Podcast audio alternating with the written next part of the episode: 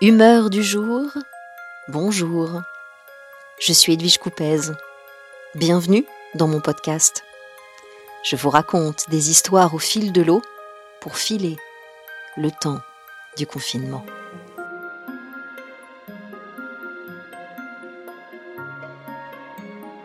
Écrire. Écrire? Pour qui? Pourquoi? Prétention? Farce de l'ego? Je regarde ma fille, 13 ans. Maquillée, habillée, jolie. Pour sortir? Ah non, bien sûr. Elle a compris d'instinct l'importance de vivre comme avant, de garder nos rituels, du moins ceux que nous avons chez nous. Elle revient à des activités qu'elle n'avait plus le temps de pratiquer, dessin, écriture. Écrire, donc. Alors écrire pour soi? Exutoire?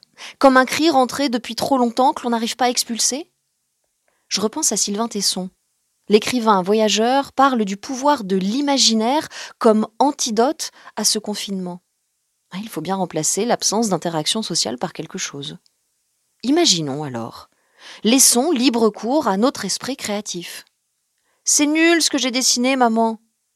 Mais qu'importe le résultat, c'est le processus qui compte.